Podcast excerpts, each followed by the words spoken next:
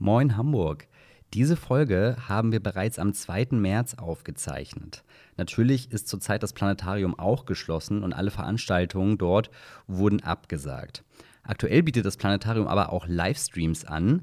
Die werden über die Webseite kommuniziert und dort könnt ihr auch vergangene Livestreams anschauen, falls euch das interessiert. Ansonsten geht es hier mal tatsächlich überhaupt nicht um das Thema Corona, was doch auch mal ganz schön ist. Und jetzt viel Spaß mit der Folge. Das Planetarium ist ein gutes Training dafür, eine gute Vorbereitung, dass man äh, das Sehen lernt und die Sinne gebraucht und auch weiß, wann man, wann man schaut, um Dinge zu sehen. Angefangen vom Regenbogen für Kinder bis hin zu wo finde ich den Andromeda-Nebel und ähnliches.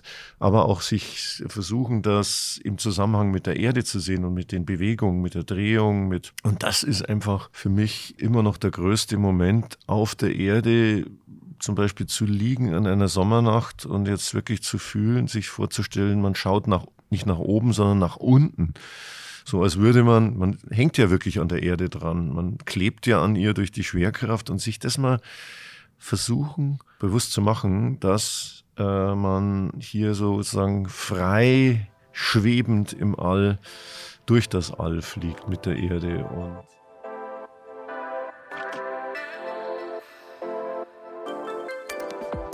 Moin und willkommen zu einer neuen Folge vom Hamburg Podcast. Diese Woche bei uns am Start ist Professor Thomas Kraupe. Er hat Mathematik und Physik in München studiert und war von 1983 bis 2000 Direktor am Karl-Zeiss-Planetarium in Stuttgart. Seit 2000 ist er Intendant des Planetariums Hamburg im Hamburger Stadtpark. Er hat in dieser Zeit das Planetarium zum erfolgreichsten Sterntheater im deutschsprachigen Raum gemacht. Der Hamburger Senat hat ihm dafür halt auch letztes Jahr, also 2019, den Ehrentitel Professor verliehen. Bevor es losgeht, möchte ich noch einmal kurz unseren Supporter für diese Folge vorstellen. Das ist die Haspa. Die Hamburger Sparkasse unterstützt uns ja schon seit einigen Folgen hier beim Hamburg Podcast und stellt damit sicher, dass wir solche tollen Folgen auch weiterhin aufnehmen können. Mir persönlich hat es sehr viel Spaß gemacht, mit Thomas zu quatschen. Ich glaube, das werdet ihr auch hören. Ich wünsche euch jetzt ganz viel Spaß beim Zuhören.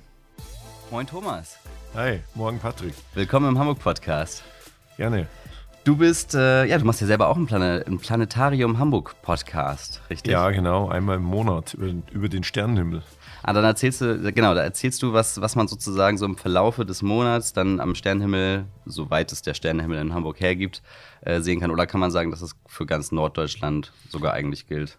Ganz Norddeutschland, eigentlich sagen wir sogar für Mitteleuropa, weil der Unterschied bis mhm. runter nach Mallorca zum Beispiel äh, ja nicht so groß ist. Okay, marginal wahrscheinlich. So. Ich, stimmt, ich habe auch, ich habe sogar so ein, ähm, ich weiß nicht mehr, Astronomie-Info oder so. Ich habe so ein Newsletter abonniert, da kriege ich auch mal einmal im Monat so eine Übersicht, was man wann wie wo sieht. Und äh, da steht dann auch mal, dass dann irgendwie so leichte Unterschiede, aber es ist ja dann eigentlich immer nur ein paar Minuten Unterschiede bei der ne, Aufgang genau. und Untergang von den Planeten. Genau. Schön. Ähm, eine Frage, die, mich mal, die mir direkt auf dem, äh, schon auf der Seele brennt, ist, ähm, du warst ja zwölf, als äh, 69 die erste Mondlandung passiert ist. Wie hast du das denn erlebt? Ja, vor dem Fernseher. Ich durfte zu den Nachbarn gehen und äh, die hatten einen Fernseher und der funktionierte, sage ich mal. Und da um drei Uhr noch was sahen wir den Ausstieg von Neil Armstrong und Buzz Aldrin. Also das war schon ein Ereignis, das ich nie vergessen werde. Ich habe den ganzen Space Race also äh, beobachtet und es hat mich geprägt, Zeitungsartikel gesammelt und, und alle Starts und Landungen auch der Apollo-Missionen verfolgt im Fernsehen. Dann später bis 72 natürlich. Interessant. Also war, warst du schon vorher so, so an, sag ich mal, ja, hast du schon, warst du schon interessiert an, an Weltraumastronomie und sowas? Oder war das so ein, so ein Start irgendwie in die Richtung? Ja, es hat auf jeden Fall sehr viel ausgelöst, weil ich vorher eigentlich so Entdecker und sowas mhm. Bücher gelesen habe. Natürlich auch Science Fiction, aber so Jacques Cousteau und wie sie alle hießen, Bernhard Gschimmick oder auch James Cook und Marco Polo, so diese Entdecker. Und für mich war das einfach die natürliche Fortsetzung Fortsetzung. Äh, die neuen Welten waren jetzt nicht mehr Amerika äh, und Australien, sondern waren da draußen der Mond, der Mars und, und die Galaxis. Die ja sehr weit ist auf jeden Fall. Cool, bevor wir ähm, so ein bisschen in ähm, den äh, Talk kommen, ähm, genau, was, was du heute so machst, also das kann man ja schon mal sagen, du bist seit 2000, 2000 bist du äh, Intendant des Planetarium Hamburg, was mittlerweile das äh, erfolgreichste Sterntheater im deutschsprachigen Raum ist. Ähm, mhm. Das ist ja schon mal, ähm, schon mal eine Nummer. Und ähm, genau, wir starten erstmal mit den äh, Hamburg-Fragen. Und die erste Frage ist, äh, wo in Hamburg wohnst du? In Winterhude, also nicht so weit vom Planetarium entfernt, fußläufig. Direkt in der Nachbarschaft. Alter. Genau. Ah, okay. Und ähm, welche Stadtteile haben dich geprägt? Naja, natürlich Winterhude vor allem und Uhlenhorst, da habe ich vorher gewohnt, mhm. auch sehr schön, da an der Alster, äh, Alsterperle, Literaturhaus und überhaupt da Hofweg und mhm. äh, die, die ganzen Gebiete.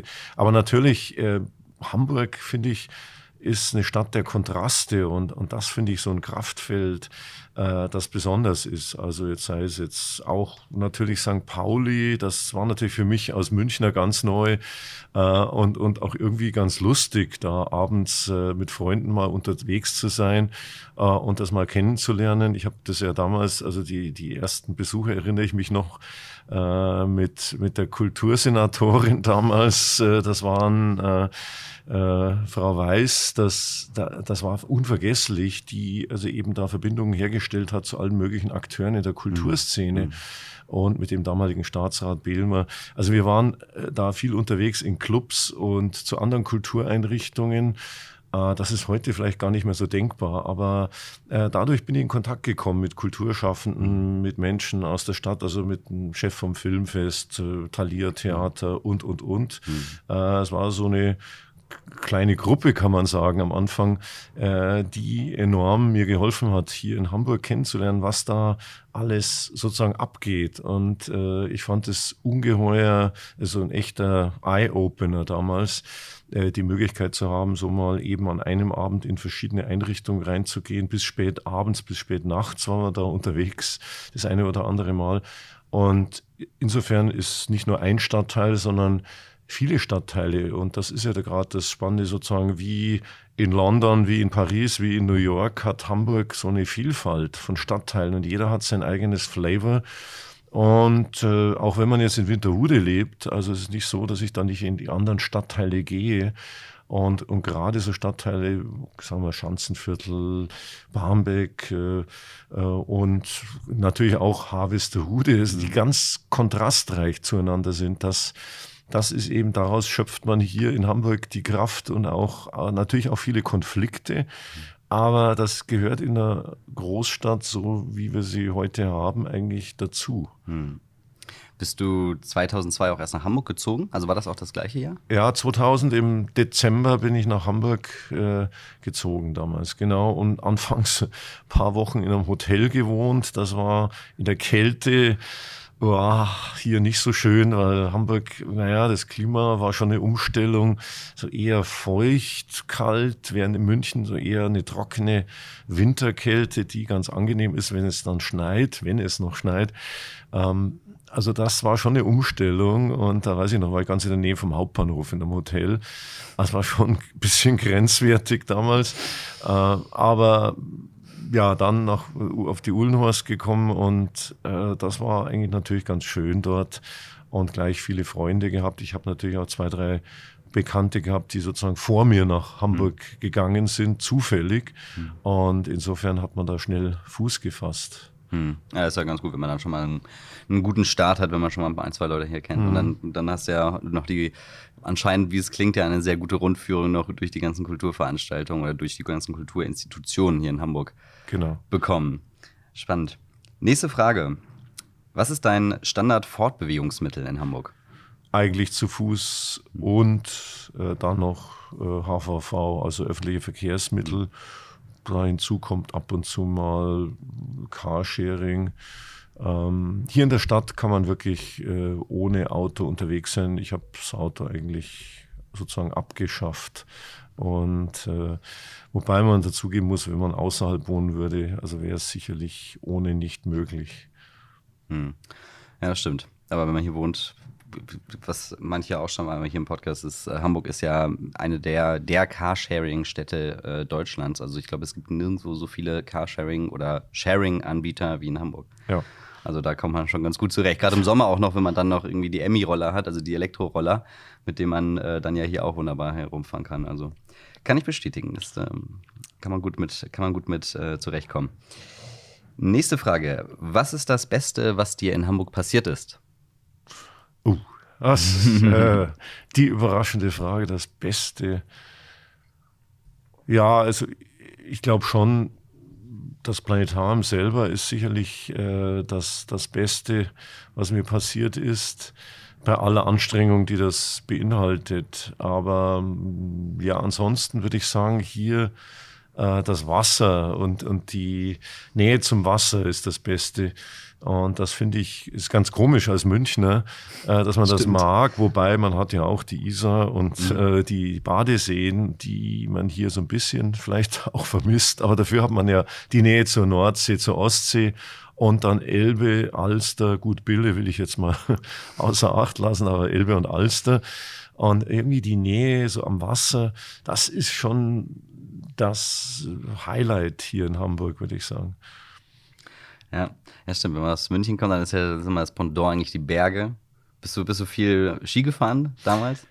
Jein, also ja, gewandert eher im Sommer, okay. aber ja, Ski gefahren auch, aber mitunter dann irgendwie nicht mehr dazugekommen und dann war es mir zu rummelig und dann bin ich nur ab und zu mal spontan, als ich da mal im Voralpenland lebte, da war es einfach so spontan, ein Freund rief an, sagt, was ist, fahren wir Ski und dann sind wir mal eben ich bin so, hab so halbe Strecke nach Garmisch gewohnt damals. Mhm.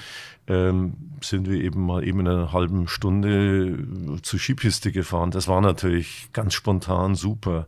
Dann äh, oberhalb von Garmisch, da oben Kreuzeck und mhm. Wildalp, äh, pardon, Alpspitze und da mhm. oben rumgefahren. Das war wunderbar. Das fehlt mir, aber ja, Hamburg ist ja durchaus ein Flughafen, der erreichbar, der rasch erreichbar ist im Unterschied zu München, wo es eine längere Geschichte ist. Oder mit dem Zug kann man mhm. natürlich auch fahren. Also zugegeben, die Berge vermisse ich. Ähm, aber deshalb muss es auch schon ab und zu sein, dass ich mal in die Alpen gehe, sei es nach Bayern oder bevorzugt dann auch noch Südtirol, weil mhm. das ist äh, sehr, sehr angenehm und sehr schön dort. Gehört ja dann dazu einfach, ne, wenn man das auch lieben gelernt hat. Mhm, genau. Gut, nächste Frage. Was Nee, welches Gebäude oder Bauwerk ist dein persönliches Hamburg-Wahrzeichen? Naja, natürlich, ich hätte jetzt als erstes spontan gesagt, der Michel, aber äh, ich finde jetzt mittlerweile die, die tanzenden Türme irgendwie ein, ein, ein cooles Highlight hier, die, dieser Terrani-Bau, äh, weil er eben mich ein bisschen an, an New York erinnert. Ich liebe ja auch New York und so ein bisschen abgefahrene äh, Architektur, die nicht so gerade und so nackt ist, sondern auch mal so ein bisschen schräg ist. Mhm. Und, und solche Bauten mag ich eigentlich ganz gern. Und von dort hat man natürlich einen Top-Blick auf Hamburg. Alles klar. Und die letzte Frage von den sechs Hamburg-Fragen. Was ist dein Lieblingsplätzchen in Hamburg? Es war mal oder es ist zum Teil ein bisschen die Alsterperle gewesen, der Blick auf den Sonnenuntergang. Das ist für mich immer so ein Lieblingsplatz, aber es gibt mehr als einen Lieblingsplatz in Hamburg. Ich weiß eigentlich gar nicht so ganz, wo ich da anfangen soll. Es gibt ganz viele Plätze in Hamburg. Äh, Oh, natürlich äh, in Winterhude einfach so ähm, da in einem Stammlokal zu sitzen oder auch äh, ja, an der Elbe äh, zu sitzen, in der, auch in der Hafen City. Das finde ich ganz spannend, aber natürlich nicht auf Dauer, sondern zeitweise. Also ja, ich mag die Alster eigentlich ganz gern äh, etwas beschaulicher als die Elbe, etwas wenig, weniger Wind. Also vielleicht doch die Alsterperle da, die Ecke mhm. äh, Schwanenweg, das ist schon eine wunderbare Ecke. Kann man ja sagen, sozusagen was das jetzt, was so, also eigentlich am Wasser ist es, ist es schon mal sehr. Also es muss wohl am Wasser sein, das ist, äh, das kann ich auch sehr gut nachvollziehen. Und ähm, ja, also ich meine persönlichen Lieblingsplätzchen sind auch immer sowas wie Elbstrand. Äh, ich wohne jetzt auch in Altona, allerdings da ist es natürlich auch ein Katzensprung entfernt, das ist immer ganz schön. Oder ähm, genau, auch hier in der, in der Stadt, also an der Alster, kann ich, kann ich sehr gut nachvollziehen. Gerade im Sommer, gerade wenn man dann den Sonnenaufgang wirklich im T-Shirt und kurzer Hose naja, natürlich auch kann, ne? äh, Treppenviertel und so. Klar. Wenn man Övelgönne aussteigt und, und, und vor allem äh, hier mit den Alsterfähren, äh, mit, pardon, Alsterfähren, mit den Elbfähren herumfährt. Also das ist einfach toll. Und, und dann, selbst wenn man mal rüber nach Finkenwerder, war ich vor kurzem bei Airbus wieder mal. Und also einfach toll, der Blick da. Und es gibt so Ecken in Hamburg, die einfach traumhaft sind. Und die muss man, selbst nach 20 Jahren mhm. hat man die noch nicht alle gesehen. Mhm. Ja, glaube ich. Cool, das waren die sechs Hamburg-Fragen. Ich glaube, wir holen einfach mal einmal ganz kurz aus und sprechen mal kurz darüber, wie du, ähm, also was eigentlich bis 2010 bei dir passiert ist. Genau, du warst, wie ich habe es ja schon gesagt, äh, du bist äh, zwölf gewesen, als 69 äh, die Mondlandung war. Ursprünglich geboren bist du in Bamberg. Genau. Was hast du dann gemacht? Was hast du studiert? Wie, wie ging es los? Ich wollte eigentlich Lehrer werden, Astronomielehrer vor allem an meiner Schule, denn wir hatten eine Sternwarte an meiner Schule. Und das hat natürlich so richtig das Interesse direkt an der Astronomie geweckt, obwohl ich in Büchern mich dafür schon interessiert habe, aber mehr so eine Mischung aus äh, Science Fiction und äh, dann auch Interesse an, am Kosmos, aber auch eben an der Erde, an, an Tieren, Pflanzen, an Abenteuern und Entdeckern. Ähm, ich habe dann angefangen, Mathematik, Physik zu studieren und auch an meiner ehemaligen Schule schon Astronomie un äh, unterrichtet. Das war kurios. Da hatte ich tatsächlich schon einen Vertrag über zwei Stunden Unterricht in der Woche und habe da den Astronomiekurs gemacht und wollte das dann weitermachen. Aber mehr und mehr hat mich das Interesse an der Astronomie gepackt, weil gerade an der Uni in München äh, fantastische Leute waren vom Max-Planck-Institut in Garching, die natürlich sozusagen High-End-Astronomie gemacht haben, also so ganz abgefahrene äh, neue Teilgebiete der Astronomie wie ja, Röntgenastronomie und natürlich Kosmologie. So, wie ist das Weltall entstanden und all diese Fragen. Und das hat mich richtig reingezogen. Und da dachte ich, naja, da sollte ich vielleicht doch dabei bleiben und das weiterverfolgen. Ja, und dann war ich eben äh, im Max-Planck-Institut für extraterrestrische Physik. Also da geht es eben um Erforschung des Kosmos, wenn man Teleskope und Geräte jenseits äh, der Erde, jenseits der Erdatmosphäre hat. Und äh, war sehr spannend dort. Aber dann kam das Angebot aus Stuttgart oder die Ausschreibung einer Stelle im Planetarium in Stuttgart und das war damals das modernste in Europa und ja, irgendwie lag mir das sehr, so Kommunikation, Vorträge zu halten und ich konnte mich ehrlich gesagt, geht vielleicht vielen so, in meinem Studium nicht so ganz fürs Spezialgebiet entscheiden. Mich hat so viel interessiert, also einerseits äh, Kosmologie, Entstehung des Weltalls, ähm, andererseits auch Astronomie, Geschichte. Und das hat man eigentlich in einem Ding nicht zusammengebracht, Sternentwicklung und was alles. Und dann dachte ich, na ja, eigentlich ist ja toll, wenn man Öffentlichkeitsarbeit für Astronomie macht an einem Planetarium.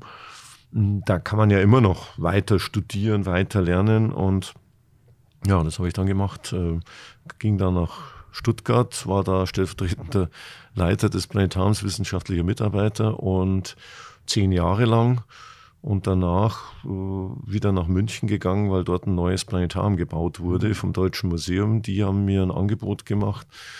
Und ja, das war damals das modernste der Welt, äh, noch mit älterer Technik, aber damals High-End äh, Videotechnik. Und wir haben dann schon ziemlich abgefahrene Shows gemacht, Pink Floyd und Snap und äh, was alles. Also ziemlich coole Sachen, Depeche Mode Show. Äh, dann später kam Queen dazu und, und, und. Also das war schon eine ziemliche Nummer.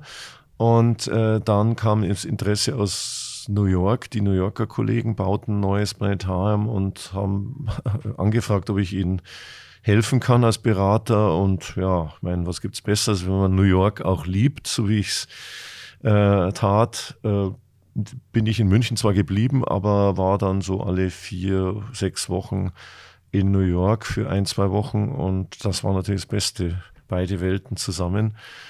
Und es war, ging über vier Jahre bis 2000. Ja, und danach war natürlich die Frage, soll ich jetzt sozusagen so eine Beratungsfunktion weitermachen? Ich hatte da Angebote, aber mich juckte es immer noch, eigentlich wieder Theater zu machen, so wie ich das gern bezeichne. Denn jedes Mal, wenn ich für irgendjemand gearbeitet habe, also so ein Projekt realisiert habe, das ging bis zu Projekten, zum Beispiel Europapark in Rust, so ein Theater, äh, so eine Show zu konzipieren oder auch in Museen. Das war super spannend, da mit Leuten von Disney und anderen zusammenzuarbeiten. Ich war ja damals ein ganz junger Mensch und war, blickte da groß auf zu diesen äh, sagenhaften Leuten und hatte die Chance, mit denen zu arbeiten. Das war natürlich schön.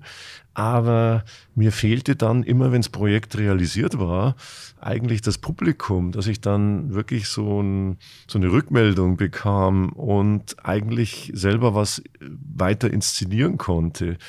Und da merkte ich, dass ich doch eher so ein Theatermensch bin und dachte, ja, ähm, ich könnte doch auch weiter beratend tätig sein, wenn ich dann in einem Planetarium wieder bin. Und naja, habe ich mich dann doch entschieden, mich in Hamburg zu bewerben und nach längerer Bedenkzeit damals äh, habe ich dann doch dazu gesagt und ja, äh, jetzt fast 20 Jahre hier. Ja, 20 Jahre, krass. Und äh, genau, direkt als Direktor ja hier herkommen und dann, genau, und dann, also war das Planetarium 2010 ja jetzt noch nicht das erfolgreichste Sterntheater. 2000. 2000, 2000 genau, 2000 war es noch nicht das erfolgreichste Sterntheater äh, in, in deutscher Ring. Also mein Vorgänger hat eine sehr gute Arbeit äh, geleistet und er äh, war mit, zählte mit zu den erfolgreichsten mhm. hier in Deutschland auf jeden Fall. Wir hatten in München allerdings äh, da ein bisschen, muss ich einfach so sagen, klingt unbescheiden, aber da neue Maßstäbe gesetzt, weil wir da schon irgendwie Besucherzahlen jenseitig erzielt hatten, also auch so 300, über 300.000 mhm. Besucher hatten, äh, was völlig neu war, aber auch da eben so einen Entertainment-Charakter reinbrachten. Und das war, ist natürlich und war nicht unumstritten damals, als ich hierher kam, äh, gab es äh, durchaus Stimmen, die sagten, ja, das ist ja nicht mehr so die Astronomie, die pure Astronomie. Es gab natürlich da äh, einige oder viele, die meinten, ja, das muss weiterhin genauso betrieben werden. Es war erfolgreich und ich bin da sehr dankbar für diesen Basis, die es da gab. Ähm, aber man konnte natürlich ganz andere Wege gehen und äh, einfach an Wochenenden Programme für Kinder und Familien gab es nicht und äh, es gab natürlich auch keine unterhaltsamen Formate, sondern es, wendete, es wandte sich eher an den Hobbyastronomen, also an den interessierten, eh an Astronomie Interessierten. Und ich habe damals gesagt, ähm, ich mache ein Programm, das sich, das die Leute interessieren soll, die sich bisher nicht für Astronomie interessiert haben. Also die will ich gewinnen. Das ist sicher die Mehrheit. Ich sage mal, 90 Prozent ist vielleicht jetzt nicht unbedingt ein Astronomie-Fan, ist nicht uninteressiert, aber die muss man gewinnen dafür. Und das war so das Prinzip. Und dass man aber die anderen nicht vergrätzt und weiterhin natürlich auch speziellere Programme macht, das ist ganz klar. Also wir haben das Programm ausgeweitet und äh, eben auch Unterhaltungsformate gebracht. Ich erinnere mich äh, zum Beispiel ähm, hatten wir dann äh, mit Michael Cretou, damals Enigma, kam äh, ein neues Album raus und da hatte ich dann äh, sogar extra einen Laser installieren lassen. Über ganz schnell ging das. Äh, die Kulturbehörde hat da unglaublich toll reagiert und hat äh, mir das zugesagt. Und da konnten wir dann äh, wirklich eine Show produzieren innerhalb kürzester Zeit und hatten diese Premiere damals mit äh, Michael Cretou und seiner damaligen Frau Sandra, also mit den ganzen mhm. Hits äh, Love, Sensuality, Devotion. Es war natürlich ein völlig neuer Besucherkreis und hat abends, spät abends auch Menschen ins Planetarium gebracht. Da gab es ja nie Veranstaltungen, also hat man da auch niemanden irgendwas weggenommen, sondern man hat was zusätzlich angeboten an Mittwoch, Donnerstag, Freitag, Samstagabend um 9 Uhr, 10 Uhr abends. Und da gab es, da, da kommt natürlich niemand, um irgendwie einfache Sternerklärungen zu haben, sondern da wollen die Menschen eher emotional irgendeine Geschichte hineingezogen werden. Und das war so die Idee, dass wir Geschichtenerzähler sind Und wir wollen eben gute Geschichten für die Menschen erzählen. Was verbindet uns eben die Magie der Sterne, die Schönheit, die Ästhetik auch von dem Ganzen. Darum geht es ja. Mhm. Ich fand das, ähm, ich weiß noch, als ich das erste Mal, also ich bin super, selber zähle ich eher zu den 10 Prozent, die sehr interessiert sind. Ich habe sogar auch ein, äh, ein, so ein Newton-Teleskop zu Hause. Ähm, Schön. Fand ich, hatte ich mir mal irgendwann zum Geburtstag gewünscht. Einfach nur aus dem Grund, weil ich äh, Jupiter mal mit eigenen Augen sehen wollte und die, und die Monde, weil das ja einfach aussieht wie ein Sonnensystem. So, weil, ne, wenn du halt hinguckst, sieht es auch nochmal anders aus. Fand ich ultra spannend. Ähm, aber als ich das erste Mal dann mich ich war irgendwie, ich weiß nicht, ich, hab, ich wusste, dass es ein Planetarium gibt in Hamburg, habe mich damit aber irgendwie nicht so richtig beschäftigt. Und als ich mich aber dann damit beschäftigt habe, habe ich dann halt auch gesehen, ah, okay, man kann da irgendwie Queen sehen, man kann da irgendwie drei Fragezeichen sehen und also diese ganzen, ich sag mal, rein, also gar nicht äh, Astronomie-Themen, sondern dann reine Entertainment-Themen. Und dann halt aber halt auch über solche, was du gerade auch schon gesagt hast, über so Kinderprogrammthemen, wo man irgendwie erstmal so ganz äh, allgemein zeigt, so was ist denn das da oben überhaupt und wie hängt das miteinander zusammen, bis hin dann zu den wirklich Sachen, die mich dann halt auch total äh, interessiert haben, wenn, wo es dann die, und vor allem diese 3D-Geschichten, was ich total irre fand, also habe ich mir auch schon einige äh, Vorstellungen äh, angeschaut, wie man dann ja wirklich wortwörtlich äh, durchs, ähm, durchs Sonnensystem fliegt und dann halt auch eben der Kuppel und mit den Sitzen und das sich dann so anschaut. Also es war wirklich so ein, habe ich mich wieder gefühlt wie ein kleines Kind. Also das fand ich total, fand ich richtig, richtig toll und richtig faszinierend, das halt auch in dieser Schärfe zu sehen. Also dieses, man hat ja wirklich das Gefühl, also wenn man die Planeten jetzt noch nicht gerade super groß sieht, aber so, so den Sternenhimmel sieht, den er da auch dann immer zeigt, so über Hamburg mit der Skyline, was ja auch mal richtig schön aussieht, ähm, hat man wirklich das Gefühl, man, man, man ist in Hamburg nur ohne Licht und kann halt mal wirklich was sehen da oben ähm, ja, fand ich, fand ich echt, fand ich richtig spannend. Und ja, seitdem bin ich Dauergast bei euch. Mensch, das freut mich. Ja, also ich hätte es nicht besser und, und schöner beschreiben können. Mhm. Ja, es ist ja, ist ja das, also es muss uns Freude machen und das ist das Schöne, was mich antreibt, eben äh, sind dann Menschen, so wie du es gerade ausdrückst, das, das treibt mir, das gibt mir jetzt wieder die, die, den Antrieb weiterzumachen und, und äh, mir was hoffentlich auch wieder Neues auszudenken, zusammen mit äh, dem ganzen Team, weil äh, das ist einfach schön, wenn man, wenn Kinder, auch, auch wenn Kinder, natürlich Erwachsene, was äh, sicher schwieriger ist dann immer, wenn die nachher ans äh, Regiepult kommen und einen ansprechen und, und dann sagen, Mensch, super oder, oder auch Wünsche äußern, was, was sie vielleicht noch gern sehen wollen. Also das, das ist so schön spannend und das habe ich eben äh, früher, wenn man so als Berater unterwegs ist, ja, dann packt man den Koffer dann, wenn es losgeht und so. Dieses äh, gibt einem mehr als irgendwie irgendeine finanzielle Seite. Klar, die muss auch sein, die muss auch irgendwie stimmen, aber diese, diese Emotion und, und diese Freude äh, und Begeisterung, wenn man die spüren kann, das ist einfach so, so ein tolles Element. Ich glaube, das geht jedem Schauspieler so, dass er es nicht für Geld oder eigentlich macht, sondern eigentlich, weil er spürt, er, er, er erreicht, er erzeugt irgendeine Magie, äh, die aufs Publikum überspringt. Und das ist das, was wir erreichen wollen. Genau wie du es erzählt mhm. hast, dass man gern wiederkommt. Mhm, das, das ist wichtig. Ja.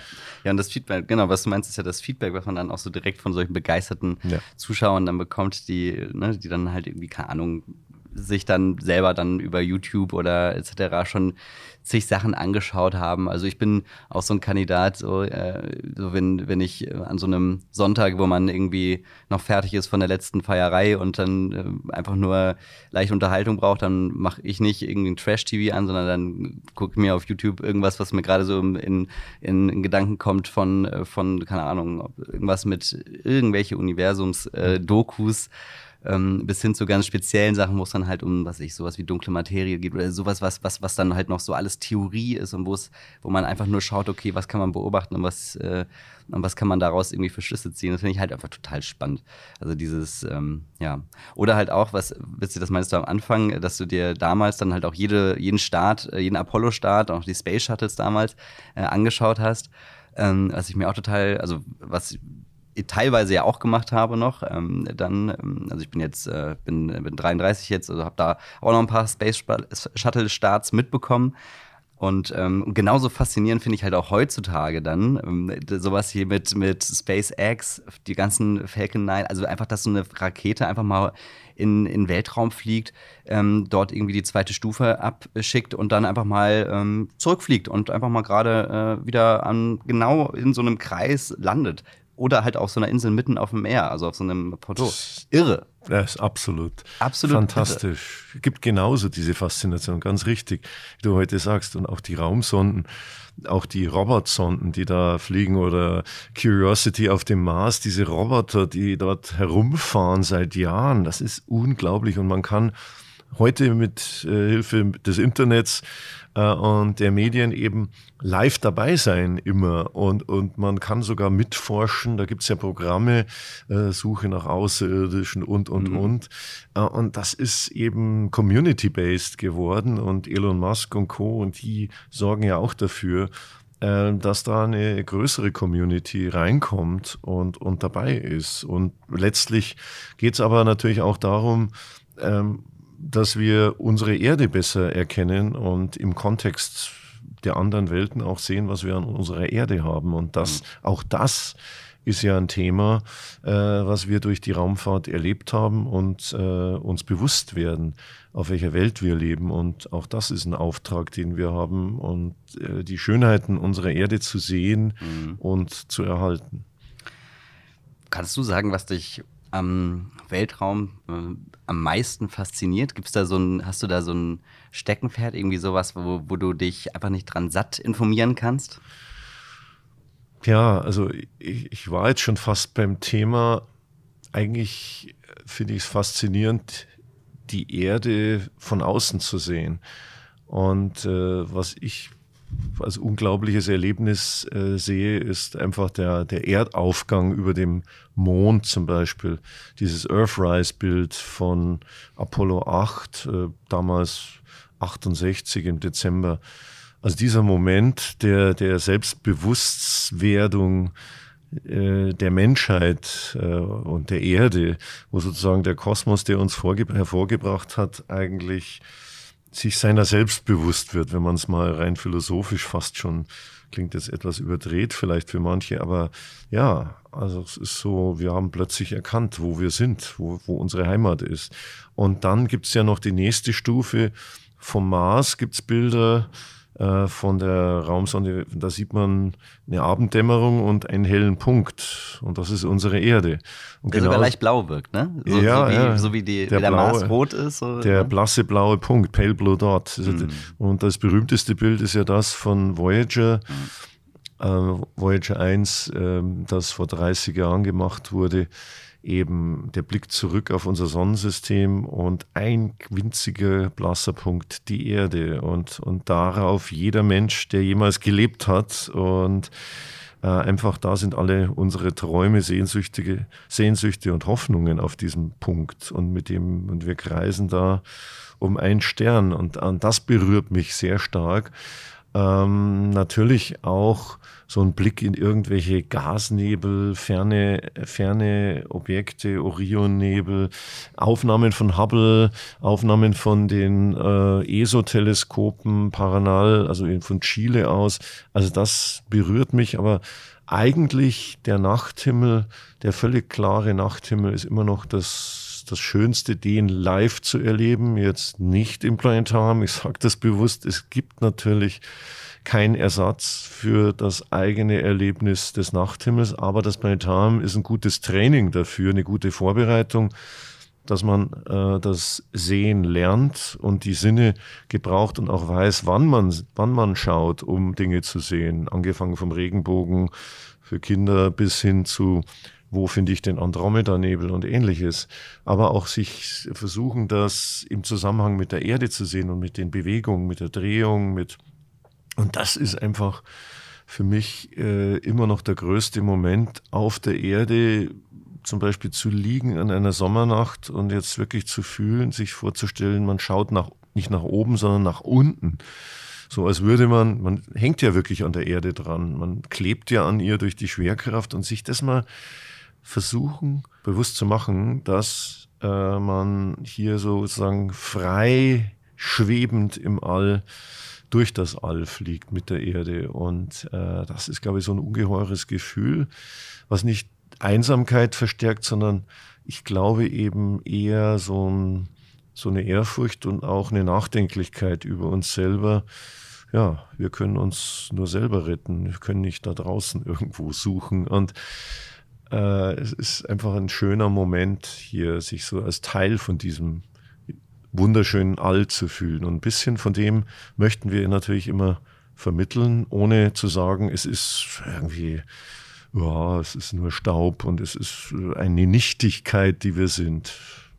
Es ist ja echt schon immer, das ist ja die automatische Selbstverständlichkeit von etwas, wenn man nie darüber nachdenkt, dass, dass bestimmte Dinge halt einfach, weil sie immer da sind, so, ne? wie halt eben, dass man halt auf so einem Planeten ist und dass das eigentlich so die, die für viele Menschen einfach so die, der Horizont der Wirklichkeit ist da ist dann einfach nicht das Bewusstsein mhm. da für diese, dieses Grenzenlose, was, was ja, was, was ich auch immer so völlig faszinierend an dieser ganzen Sache finde. Wir haben hier neben äh, uns hier so ein Bild vom Sonnensystem, wo man einfach mal unsere Planeten sieht und auch Pluto. und, ähm, und genau, und, und, und das ist ja, dann lernen diese Dimensionen sind ja schon irre, wenn man sieht, wie klein die Erde ist und wie groß äh, die Sonne ist und wie groß so ein Jupiter ist.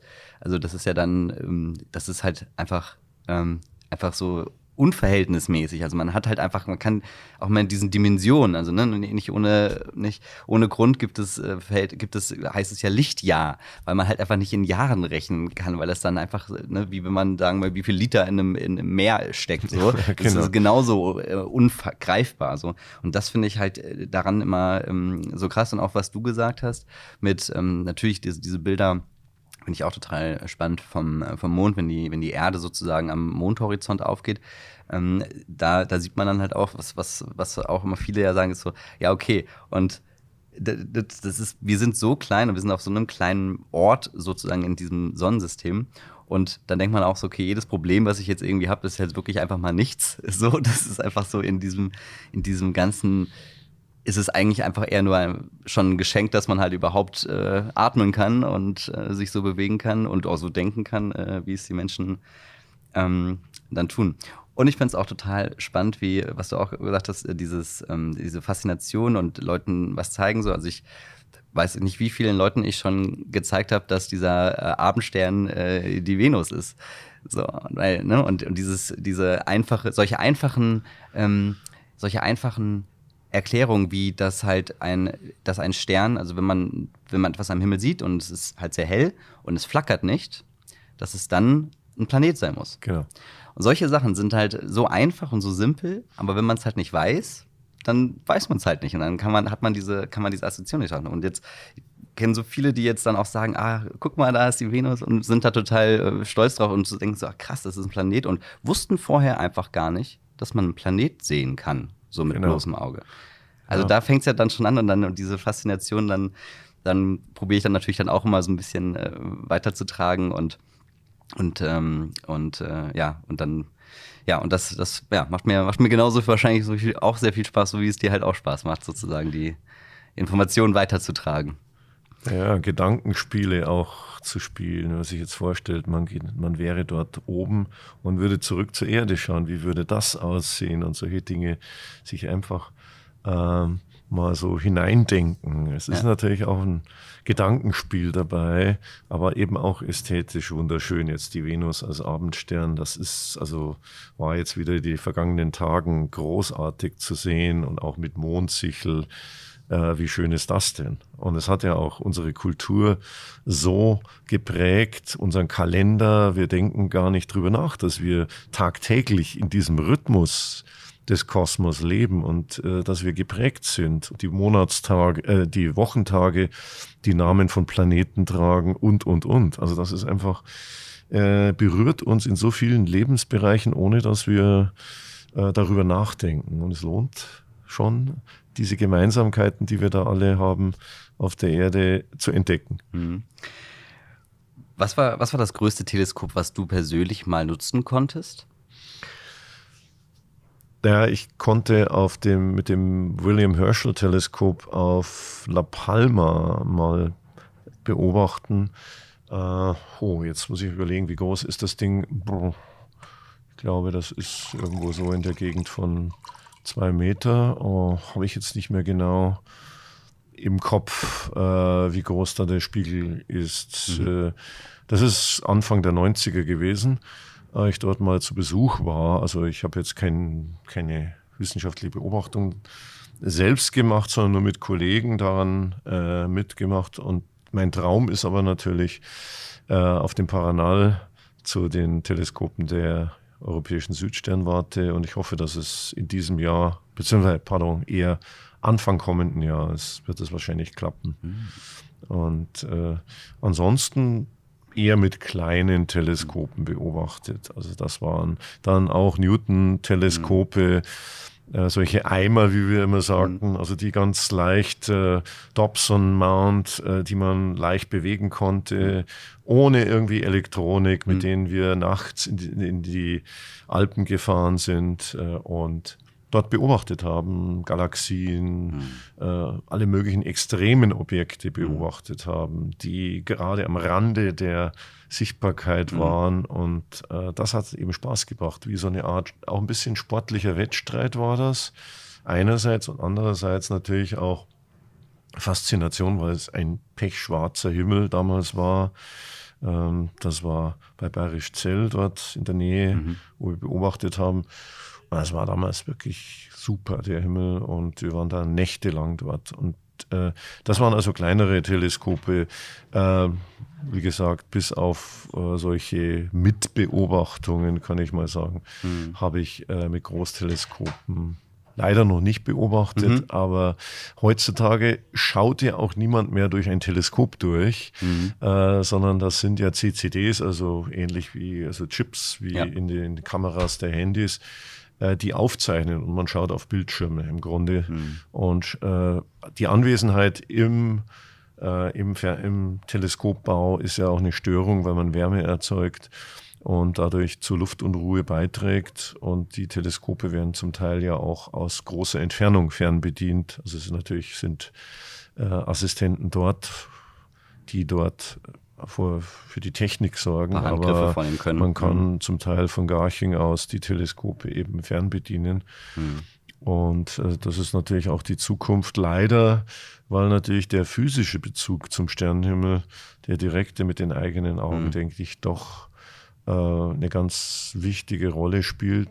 Ist aber so, dass zunehmend natürlich die Astronomen, selbst die Astronomen nicht mehr so genau den Sternenhimmel kennen. Hm. Und der wird ja auch zunehmend verunstaltet, wenn jetzt noch mehr Satelliten. Hm. Gerade leider Elon Musk äh, sorgt auch dafür mit Tausenden von Satelliten, die da in Erdorbit gehen und wahrscheinlich unser Erlebnis des Nachthimmels innerhalb der nächsten paar Jahre komplett verändern. Stimmt, das sind ja wirklich Tausende, diese, ja, diese Zehntausende. Zehntausende.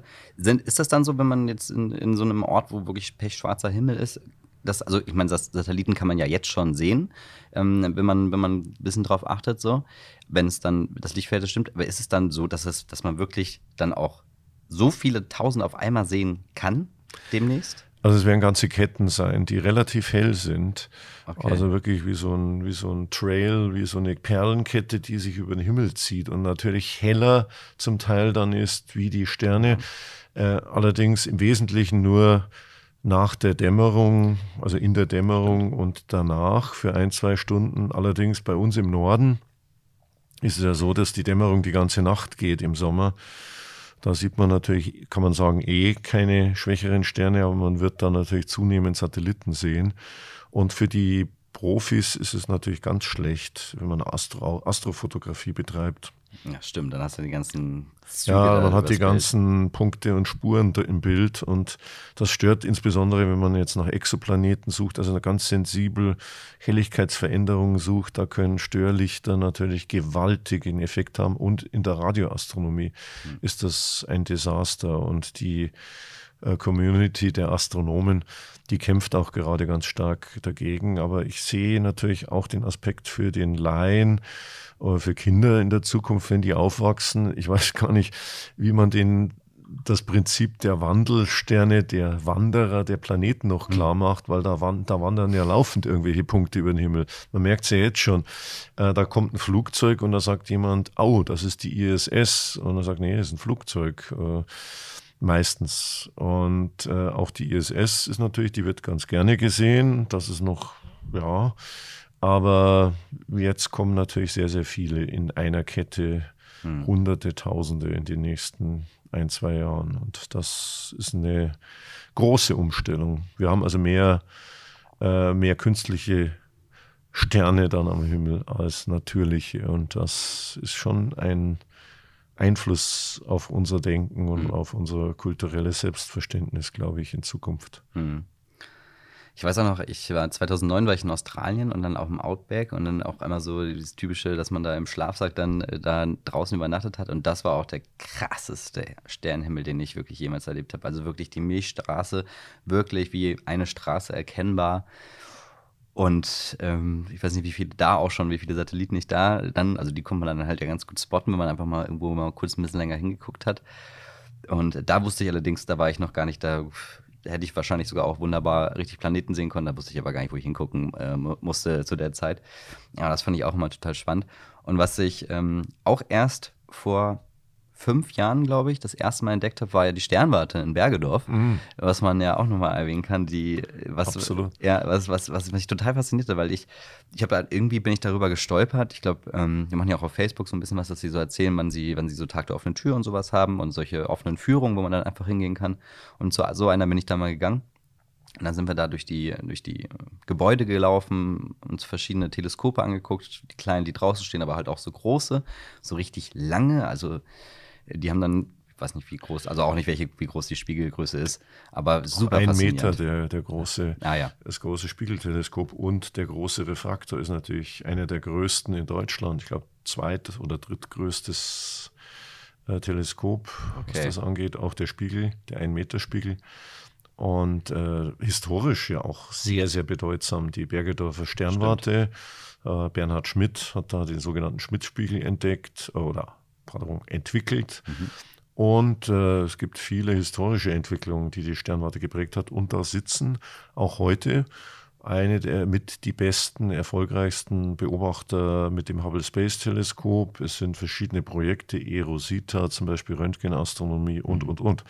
Also die Sternwarte, die Astronomen dort arbeiten ja zum Beispiel mit äh, dem Exzellenzcluster Quantum Universe und anderen zusammen. Also das ist nicht nur jetzt pure Astronomie, sondern äh, wirklich Grundlagenforschung und äh, besuchen kann man das tatsächlich. Da gibt es den Astronomiepark. Hm und äh, Veranstaltungen, die man sehr empfehlen kann. Und wir wollen auch in Zukunft enger noch zusammenarbeiten, Planetarium und mhm. äh, Astronomiepark, Sternwarte. Und es gibt auch immer wieder Vorträge, auch bei uns. Auch mhm. dort gibt es Vorträge in der Bibliothek, sehr empfehlenswert und im Vortragsraum.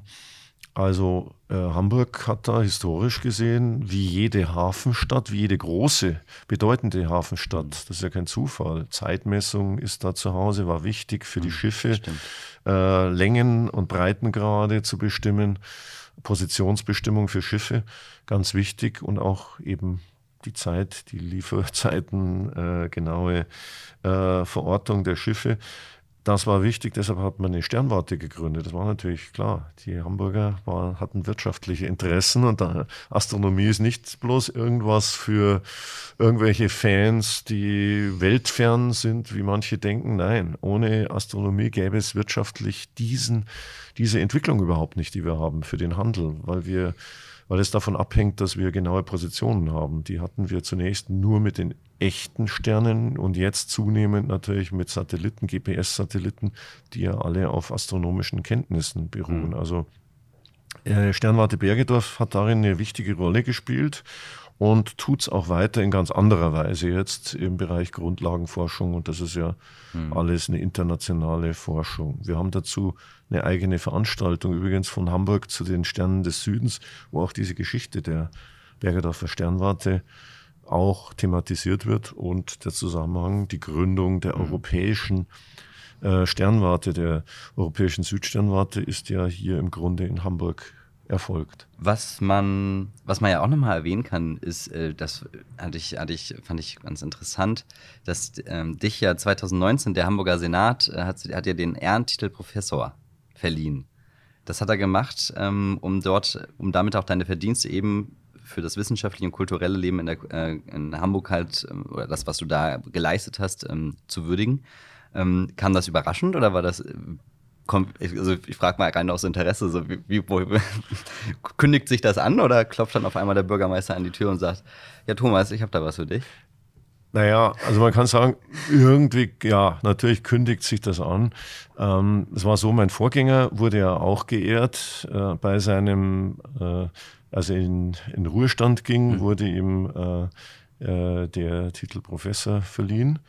Und ähm, es war schon mal, gab mal ein Gespräch darüber in der Kulturbehörde vor langer Zeit, ähm, weil die Besucherzahlen im Planetarium eben äh, sich so gesteigert haben und äh, da wurde schon mal äh, über das Thema gesprochen und äh, aber dann nicht mehr bis äh, vorher gibt es dann natürlich Nachfragen irgendwie äh, über, wo man auch daran, an denen man erkennen kann, dass sich da was tut. äh, so kann man das sagen, wenn, wenn irgendwelche Referenzen oder Dinge dann abgefragt werden. Äh, aber ja, das freut mich. Ich fühle mich da auch wirklich sehr geehrt und äh, das ist auch eine große Ehre. Ähm, vor allem, weil das ja eine Besonderheit Hamburgs auch ist, weil es ja ein, ein Titel ist, den der Senat verleiht also früher gab es ja keine Universität und deshalb hat der Senat sich äh, gedacht, mal vor über 100 Jahren, er muss auch in der Lage sein, Professoren zu ernennen und äh, hat dann dieses Recht äh, in Anspruch genommen. Und daher kommt das. Es ist also nicht äh, vergleichbar. Es gibt da auch andere Titel, die von anderen verliehen werden. Mhm. Ich will jetzt keine Vergleiche ziehen, aber insofern ist es ein ganz besonderer, mhm. ganz besonderer Sache, weil es eben ein, eine Ehrung durch den Senat ist, mhm. der Hansestadt, und äh, das ein sehr besonderes Recht des Senats ist, nach meinem ja, Kenntnisstand, ja. Äh, den es so in, in anderen Städten eigentlich kaum gibt oder in anderen hm. ah, okay. Orten. Und, aber ich bin natürlich beileibe nicht der Einzige. Es hat auch mein, ich habe mich sehr gefreut, dass äh, Herr Gabe auch vom Neuen Gamme, von KZ Gedenkstätte, mhm. auch äh, fast gleichzeitig mit mir äh, zum Professor ernannt wurde. Und ich kenne ihn schon seit 20 Jahren und er leistet da ganz fantastische Arbeit, genauso wie Rainer Moritz im Literaturhaus mhm. vor einigen Jahren mhm. geehrt wurde. Also es gibt da äh, ganz tolle Kollegen und ich freue mich da im Reigen dieser Kollegen zu stehen. Hm. Ja, das, das klingt auf jeden Fall auch nach einer schönen Ära. Cool. Meine letzte Frage eigentlich ist nur noch, ähm, wenn du dir aussuchen könntest, auf welchen Planeten oder Mond du reisen könntest, um ihn zu erforschen, um zu sehen, was da ist, ob da vielleicht wirklich das ist, was man schon vermutet, was da ist. Was wäre das? Welcher Planet oder welcher Mond wäre das? Naja, ich finde den Saturn immer noch einen der ästhetisch schönsten Planeten.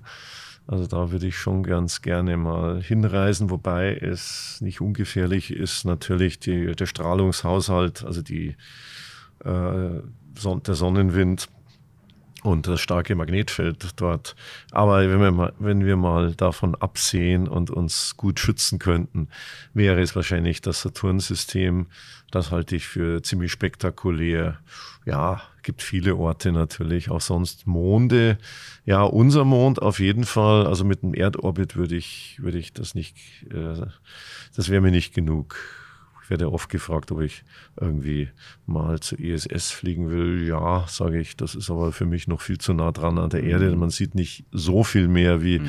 wie im Flugzeug oder in einem äh, Höhenballon, weil man ja immer noch, die Erde füllt immer noch die Hälfte des Gesichtsfelds an. Aber weitere Monde, ja, es gibt ja so viele Monde im Sonnensystem. Hm. Hm, ja, vielleicht äh, spannend wäre auch sicherlich Pluto, aber lebensfähig oder lebenswert wäre es dort überall nicht. Und im Grunde wäre das nur ein Kurzbesuch. Man mhm. muss ja wieder zurückkommen zur Erde, denn nur dort gibt es all die Ressourcen und vor allem gibt es gute Freunde da. ja, das stimmt wohl. Mich würde am ehesten tatsächlich diese, die Monde interessieren, auf denen die, so eine Wasserschicht unter der Eisschicht vermutet wird. Durch diese Reibung, die ja eben durch Ja, Jupiter oder ja. Saturn ähm, dort entsteht. Das fände ich immer noch am spannendsten. Also ob da wirklich, wirklich ein Meer unter einer Eisschicht ist, an so einem Mond irgendwie, der um Jupiter kreist, fände ich total irre, dass man, dass es da wirklich Meere theoretisch geben könnte, eben ja auch durch mit Hitze von unten. Also das fände ich. Ja, genau. Also ich, deshalb habe ich auch den Saturn gewählt, weil natürlich Saturn hat ja Enceladus, Hm. das ist der Mond mit den Geysiren, also ein bisschen Yellowstone lässt grüßen, da dampft es am Südpol heraus, also richtige Wasserfontänen mit organischem Material, also wahrscheinlich gibt es unter der Kruste paar Kilometer nur dick. Ähm, gibt es, also es gibt auch Stellen, wo es bis zur Oberfläche eben vordringt, da die Geysire, Wasserdampf rauskommt, dass da drunter ein Ozean aus flüssigem, warmem Wasser ist, eben, wie du richtig gesagt hast, geheizt durch Gezeitenkräfte. Der Mond, äh, der Planet, der knetet den förmlich durch, diesen, diesen Mond und deshalb ist er durch diese sozusagen Unwucht, die es da gibt, durch die Umlaufbahn, elliptische Umbahn, Umlaufbahn, ist er ähm, heiß im Innern oder sehr warm. Und da kann natürlich äh, Leben entstehen. Natürlich keine ETs, die uns zuwinken, sondern irgendwelche Amöben, Genau. irgendwelche Algen, irgendwelche Mikrolebewesen. Aber es ist wahnsinnig spannend dort. Genauso Titan, der, der größte Saturnmond, äh, da vermutet man vielleicht auch, also da gibt es ja oh, äh, Seen aus, äh, ja, nicht aus flüssigem Wasser, sondern das ist dann Methan, Ammoniak, also ganz, äh, könnte er dann sagen, ein bisschen Erdöl sehen, bis hin zu Erdöl sehen, aber das ist ja äh, Kohlenwasserstoffe, eben organisches Material. Und, und da tut sich wahnsinnig viel auf diesen Monden. Äh, so eine Art Urbrühe ist da aktiv und äh, richtigerweise, das sind die spannendsten Orte natürlich für die Wissenschaft. Ähm, Enceladus bei Saturn und Titan bei Saturn und natürlich Jupiter mit Europa, dem, dem Eismond mit seinen Gletscherspalten und wahrscheinlich einem Ozean drunter. Also unser Sonnensystem ist einfach wahnsinnig spannend. Und früher dachte man, naja, Erde zum Mars, da wird es schon bis zum Mars und da ist es schon so kalt, dass da nichts mehr lebt. Und jenseits davon brauchen wir im Prinzip nur mal eben vorbeifliegen. Da ist nichts los, ist alles erstarrt. Und heute wissen wir sogar bei Pluto draußen äh, gibt es wohl noch unter der Kruste Ozeane und äh, verrückte organische Verbindungen, die alle möglichen Vermutungen jetzt äh, auslösen. Thomas, hat mir sehr viel Spaß gemacht, heute mit dir ein bisschen zu quatschen über deine Rolle ähm, als Intendant, ähm, aber natürlich auch über deine persönliche, persönlichen Ansichten zu dem ganzen Thema Astronomie. Ähm, ja, vielen Dank, dass du heute da warst. Sehr gerne. Du hast jetzt nochmal das letzte Wort. Ja, ich fand's super mit dir zu reden. Vor allem äh, das Interesse an der Astronomie, an den Sternen, das äh, gehört einfach dazu. Die Sterne gehören zu unserer Umwelt dazu und, und prägen uns. Und wir kommen von den Sternen und wir sind Sterne, wie es so schön heißt, äh, denn in uns tragen wir die Sterne, bloß wir vergessen zu leuchten manchmal. Aber das merkt man in Gesprächen manchmal, so wie heute, wie wir jetzt gerade. Also da, da kommt dann plötzlich die Begeisterung auf. Und ich hoffe, dass wir uns öfter von den Sternen wieder inspirieren lassen und selber leuchten, selber ähm, Begeisterung hervorbringen für unsere Umwelt und das, was es an Schönheit um uns herum gibt. Und da würde mich freuen auch, wenn viele ins Planetarium kommen und darüber noch mehr erfahren. Ich hoffe, du kommst auch vorbei, lieber Patrick. Das mache ich, versprochen. Ich freue mich drauf.